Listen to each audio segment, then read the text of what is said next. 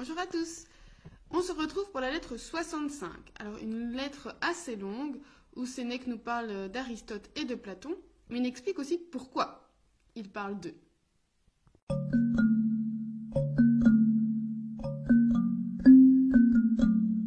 On sait que Sénèque est de santé fragile et je trouve que ce jour-là, donc le jour qu'il raconte ici, il était malade le matin.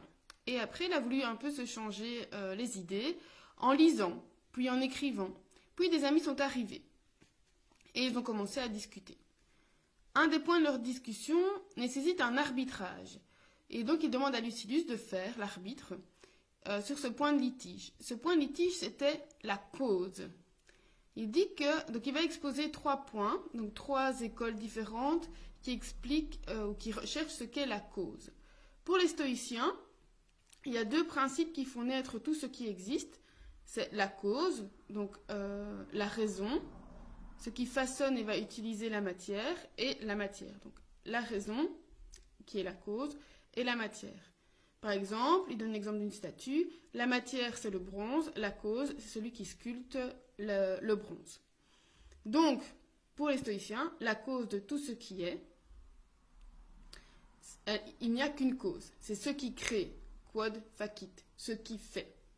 Chez Aristote, on va définir la cause de trois manières. La matière, qui est le bronze, l'ouvrier, qui est donc l'artisan, la forme, idos, la forme c'est, euh, on l'avait déjà vu, hein, idos et idéa, idéa ce sera chez Platon, mais idos donc c'est la forme, c'est-à-dire, euh, si on prend l'exemple d'une sculpture, est-ce que c'est par exemple un dorifort ou un diadumène On va le voir par rapport à ce qu'il porte sur lui. Donc c'est euh, un exemple de ou un, un discobol, quelqu'un qui lance un disque, on sait que c'est un discobol parce qu'il porte un disque. Et euh, Sénèque ajoute qu'il y a une quatrième chose qu'on retrouve chez Aristote, c'est la fin, euh, le dessin, l'intention. Pourquoi est-ce que, par exemple, un sculpteur va faire la statue? Est-ce que c'est pour l'argent, la gloire ou la piété pour rendre honneur à tel ou tel dieu? Il dit que, Aristote dit que s'il n'y avait pas cette cause-là, donc l'intention, eh bien, euh, la chose n'aurait pas été créée. En, ensuite, chez Platon, Platon donne une cinquième cause. Alors, chez Aristote, il dit qu'il y en a trois, mais en fait, il en cite quatre. Et chez Platon, donc, on en retrouve cinq. La cinquième, ce sont les mêmes qu'Aristote, mais la cinquième, il a ajouté idéa, donc l'idée. On se rappelle, on l'a déjà vu dans une lettre précédente, que l'idéal, l'idée, c'est ce qu'on a en tête, ou le modèle sur lequel on a les yeux pour euh, donner euh, la forme au modèle que nous on veut faire. Et ce modèle, donc, il dit, peu importe qu'il soit à l'extérieur, donc par exemple j'ai quelque chose devant moi que je copie sur autre chose, ou une idée que j'ai en tête. Euh, je veux, je sais pas moi, sculpter une fourmi, ben, j'ai dans ma tête l'image d'une fourmi, je vais la reproduire. Donc il nous dit que chez euh, Platon, en soi, ici c'est vraiment euh, jouer sur les mots au niveau du latin, on a id ex quo, donc ce en quoi, donc la matière, id a quo, ce par qui, donc l'artisan, id in quo, ce où, vers quoi, c'est la forme, id ad quod, donc vers quoi, c'est le modèle, et id propter quod, c'est à cause de quoi, c'est-à-dire le but. Pourquoi est-ce qu'on fait euh, cette chose? Donc, et tout ça, ces cinq causes ensemble, vont faire id quod ex is est, c'est-à-dire ce qui résulte de tout cela. Euh, dans l'exemple du sculpteur, c'est la statue. Alors Sénèque dit que on peut euh, que Platon prend ces cinq causes-là et les rapporte au monde. Et donc pour euh, le monde, le créateur c'est le Dieu, la matière ben, c'est ce qui est, la forme c'est ce qu'on voit, le modèle, donc l'idéa, c'est ce que Dieu a en tête, et l'intention euh, de Dieu ou du Dieu, c'est la bonté, parce qu'il est bon en lui-même et tout ce qu'il fait, c'est pour, euh, pour que ce soit le mieux fait possible. Donc c'est par bonté. Et Sénèque demande à Lucilius, pour toi, quelle est l'hypothèse la plus probable? Et Sénèque rajoute que pour lui, Aristote et euh, Platon disent trop ou trop peu. Donc soit ils développent trop, soit ils développent pas assez, parce que euh, pas assez dans le sens s'ils développent déjà ces choses-là, ils ont oublié de parler du temps, parce qu'il faut du temps pour faire quelque chose, du mouvement, euh, du lieu, là où ça se fait, du mouvement, parce qu'il dit que s'il n'y a pas de mouvement, ne ne- rien n'est créé. Et donc, voilà. Pour toi, Lucilius, qu'est-ce qu'il en est? Nous, ce qu'on recherche, dit-il, c'est la cause première et générale, celle qui englobe tout. Il dit qu'elle doit être simple, car la matière elle-même est simple. Et pour lui, c'est celle qui crée, donc c'est Dieu. Pour Sénèque, tout le reste des causes dépend de celui qui crée, celui qui est à l'origine. Et tout le reste, ce sont des instruments de la cause. Alors, Lucilius, il demande d'arbitrer, mais Sénèque donne son avis à lui. hein, il espère que Lucilius sera d'accord avec lui, je suppose. Euh, Lucilius pourrait lui demander, mais pourquoi est-ce que tu te prends la tête sur des subtilités pareilles euh, Voilà, qu'est-ce que ça va t'apporter Puisque ça ne, tu m'as toujours dit qu'il faut chercher quelque chose qui va apaiser mes passions, euh, m'élever. Pourquoi est-ce que tu fais ça? Eh bien, Sénèque dit qu'il ne perd pas son temps, car justement, il recherche la paix de son âme. Tout ce qu'il recherche, alors il a utilisé inspectio, donc c'est vraiment rechercher, examiner. Toutes ces considérations relèvent et réconfortent son âme lorsqu'elle est accablée par le poids de son corps. Donc on rappelle qu'il est justement en train d'être... euh, il est malade, et donc il cherche à faire euh, échapper, élever son âme par rapport à ce corps qui est pour lui une prison. La nature, elle a permis à l'âme de se libérer du corps quand c'est trop pesant, quand il est trop pesant. Elle quitte le terrestre pour s'élever vers le divin. Elle devient libre, dit-il. Elle s'évade de son cachot en s'élevant vers le ciel. Donc vraiment, le, corps est considéré comme une prison, quelque chose qui enferme. Il dit comme euh, c'est comme les artisans qui travaillent dans un endroit euh, sombre, euh, un peu lugubre. Eh bien, lorsqu'ils ont fini leur travail, ils vont aller se reposer les yeux au grand air avec la lumière. Eh bien, l'âme, elle, elle part se reposer dans la contemplation de la nature. Nous sommes attachés à notre corps, nous devons euh, admettre que c'est le cas, que notre âme a besoin de notre corps pour exister sur Terre, mais on peut s'en éloigner justement par la meilleure partie de nous-mêmes, c'est-à-dire notre âme. On peut se détacher de son corps. On va se faire à notre vie de mortel parce qu'il faut l'accepter, mais en sachant qu'on a une perspective plus élevée. Il dit Laisse-moi examiner la nature, chercher à connaître d'où vient le monde, qui a donné forme aux êtres, qui est l'artisan de ce monde. Voilà, toutes des questions un peu euh, existentielles. Il dit Faut-il que j'ignore d'où je viens, où je vais, dans quelle étagère J'ai vu, c'est moi qui ai rajouté ça. Euh, voilà, toutes les questions qu'on peut se poser, mais des questions aussi qu'on pose souvent. Euh, hier, il disait il faut avoir l'âme d'un enfant. Voilà, voir comme si on voyait le, monde pour la première fois. Ici, c'est toutes des questions que, les enfants posent, mais à un moment, certains vont cesser de les poser parce que de un, soit ils vont faire semblant que ces questions n'existent pas parce que bah, on n'y trouve pas spécialement de réponse euh, précise, donc on laisse tomber, ou alors on va faire semblant d'avoir une réponse, ou alors on va continuer à chercher. Et il lui dit, si tu m'empêches de faire ça, si tu m'empêches de faire ces recherches, de me poser ces questions-là, tu me forces à vivre la tête baissée, comme un esclave. Moi, je suis trop grand, dit Sénèque, je suis né pour de plus grandes choses.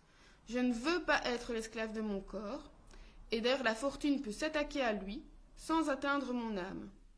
Dans ce corps habite une âme libre.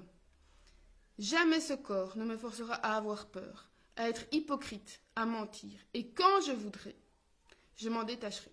Ça, il l'a déjà dit plusieurs fois. hein. Vraiment, quand euh, ce sera plus possible, il pourrait penser au suicide pour euh, se libérer de ce corps qui est devenu vraiment trop pesant.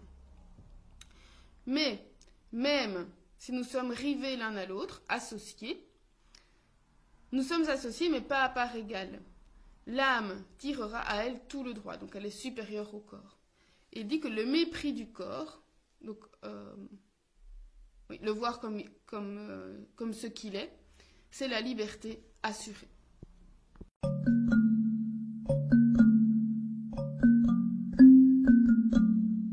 Sénèque dit que ce qui peut aussi favoriser notre liberté, donc ce qui peut nous aider à sortir de ce corps, c'est l'étude, la recherche, inspectio. Euh, donc inspicere, c'est vraiment aller chercher dans. hein. Donc tout est constitué par la matière et par Dieu, et c'est Dieu qui dirige tout. Comme l'âme dirige le corps. Le pire doit être au service du meilleur. Donc on doit pouvoir utiliser notre corps au service de notre âme. Et dans ce cas-là, il dit fortes simus adversus fortuitia, fortuita, nous serons euh, ou soyons forts contre les choses euh, fortuites, donc contre les accidents qui vont nous arriver, contre ce qui nous est envoyé par la fortune. Soyons forts contre ça. Ne redoutons pas les mauvais traitements, les blessures, les chaînes, la pauvreté. Et puis qu'est-ce que la mort? C'est soit une fin, soit un passage. Alors il dit si c'est la fin, ça me fait pas peur, parce que ne plus être, c'est la même chose que de ne jamais avoir été. Et si c'est un passage, eh bien aller ailleurs, ça ne me fait pas peur, parce que je ne serai jamais ailleurs, enfin je ne me sentirai jamais ailleurs aussi à l'étroit qu'ici. Donc on sent que Sénèque ici, il est vraiment euh, emprisonné dans ce corps qui lui pèse, et peut-être que la mort, il verrait ça comme une libération. Donc on sent, là c'est la fin de la lettre, mon, petit commentaire, on sent que Sénèque n'est pas bien et donc que son corps lui pèse. Mais il ne veut pas se laisser abattre et justement il essaie d'élever son âme grâce à ses recherches, à ces discussions qu'il peut avoir. Pour lui, donc ces recherches ne sont pas du temps perdu parce qu'elles servent à élever son âme. Euh, ça me faisait penser, moi j'ai parfois des scrupules à lire, à me poser, à lire. euh, Bon, la lettre, ça fait partie du défi, donc euh, là, j'ai pas de scrupules et puis j'ai pas, je me sens pas obligée de le faire. Mais j'ai parfois envie de me renseigner plus ben, sur euh, euh, la simplicité volontaire, sur le stoïcisme, sur les autres philosophies. Et parfois, prend le dessus, ça. Enfin, Je dis oui, mais non, Delphine, t'as bien d'autres choses à faire, le ménage, la cuisine, voilà. Je trouve qu'il y a peut-être des choses plus utiles que ça, mais en fait, non.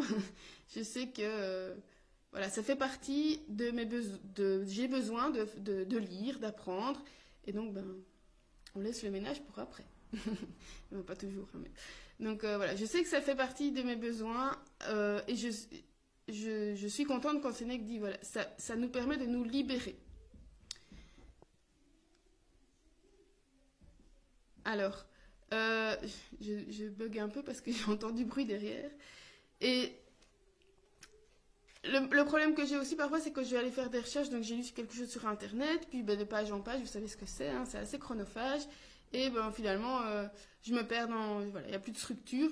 Donc, maintenant, j'essaye vraiment de me concentrer soit sur des livres, ou, euh, je vais, ou, ou alors je me dis, ben, tu vas sur ce site-là et tu ne cliques pas sur un lien qui va t'emmener sur un autre. Voilà, il faut rester un peu structuré parce que sinon je perds du temps. Alors, euh, un autre sujet que je voulais aborder, donc pour lequel j'ai pas de réponse, enfin, qui est assez euh, très intéressant, c'est la douleur. Donc ici, c'est la douleur, la souffrance euh, pèse sur le corps et fait, la fait voir la vie autrement. Alors, Évidemment, on on s'en rend pas compte quand on ne ressent pas ces douleurs. Souvent, on s'en rend compte quand on est libéré. On dit Ah, là, j'ai pas mal. Euh, moi, j'ai eu euh, des moments dans ma vie où j'ai beaucoup enfin, souffert. Donc, j'avais des douleurs chroniques jusqu'à mes 30 ans. Puis, j'étais. euh, on a découvert ce que j'avais. Donc, j'ai découvert à mes 30 ans le fait de ne pas avoir mal. Et voilà, ça faisait partie de ma vie. Euh, mais il y avait des moments où c'était plus dur qu'à d'autres moments. Et dans ces moments-là où on souffre beaucoup, moi je pense beaucoup aux gens qui ont des douleurs chroniques ou des maladies qui les font beaucoup souffrir, c'est très difficile d'avoir son esprit libéré. Parce que euh, tout est pris par cette douleur. Et donc on n'arrive plus à penser correctement, on en arrive parfois à faire n'importe quoi pour pouvoir être libéré de cette douleur. Euh, puis bah voilà, on va être euh, peut-être parfois... attirés par des charlatans qui vont nous promettre si voilà on peut la douleur peut parfois nous faire faire n'importe quoi et parfois elle est tellement forte qu'elle altère l'esprit donc on n'a même plus euh, sa conscience la conscience qu'on agit ou pas et je comprends que parfois ben, on a on va chercher quelque chose pour libérer son esprit, pour pouvoir l'élever et sortir un peu de ces chaînes qui sont très très fortes. Et donc, euh, voilà, la douleur, c'est quelque chose de très complexe. Euh, il y a des petites douleurs sur lesquelles on peut agir, entre autres avec la sophro, parce qu'on a parfois des douleurs qui sont liées à des, des tensions, enfin, des tensions physiques qui sont liées à des tensions mentales, bref, ça on peut faire.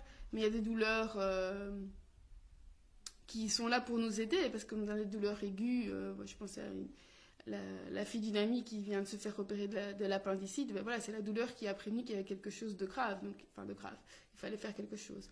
Euh, donc la douleur a son, a son intérêt aussi, mais pas toujours. Parfois elle s'installe et voilà. Donc en a aussi des douleurs qui sont dues euh, bah, à l'âge tout simplement, hein, à l'usure. Je vais noter à l'usure bah, comme une chaise qui, qui s'abîme un peu à l'usage, on va dire. Bah, le corps c'est pareil, d'où l'intérêt d'en prendre soin. on a des douleurs chroniques, on a des douleurs imaginaires, des douleurs psychologiques. Donc tout ça c'est hyper Enfin, moi, c'est quelque chose qui m'intéresse et que j'aimerais bien creuser un peu parce que je pense que ça peut vraiment euh, être utile, en tout cas dans mon, dans mon boulot de sophrologue, entre autres. Euh, voilà.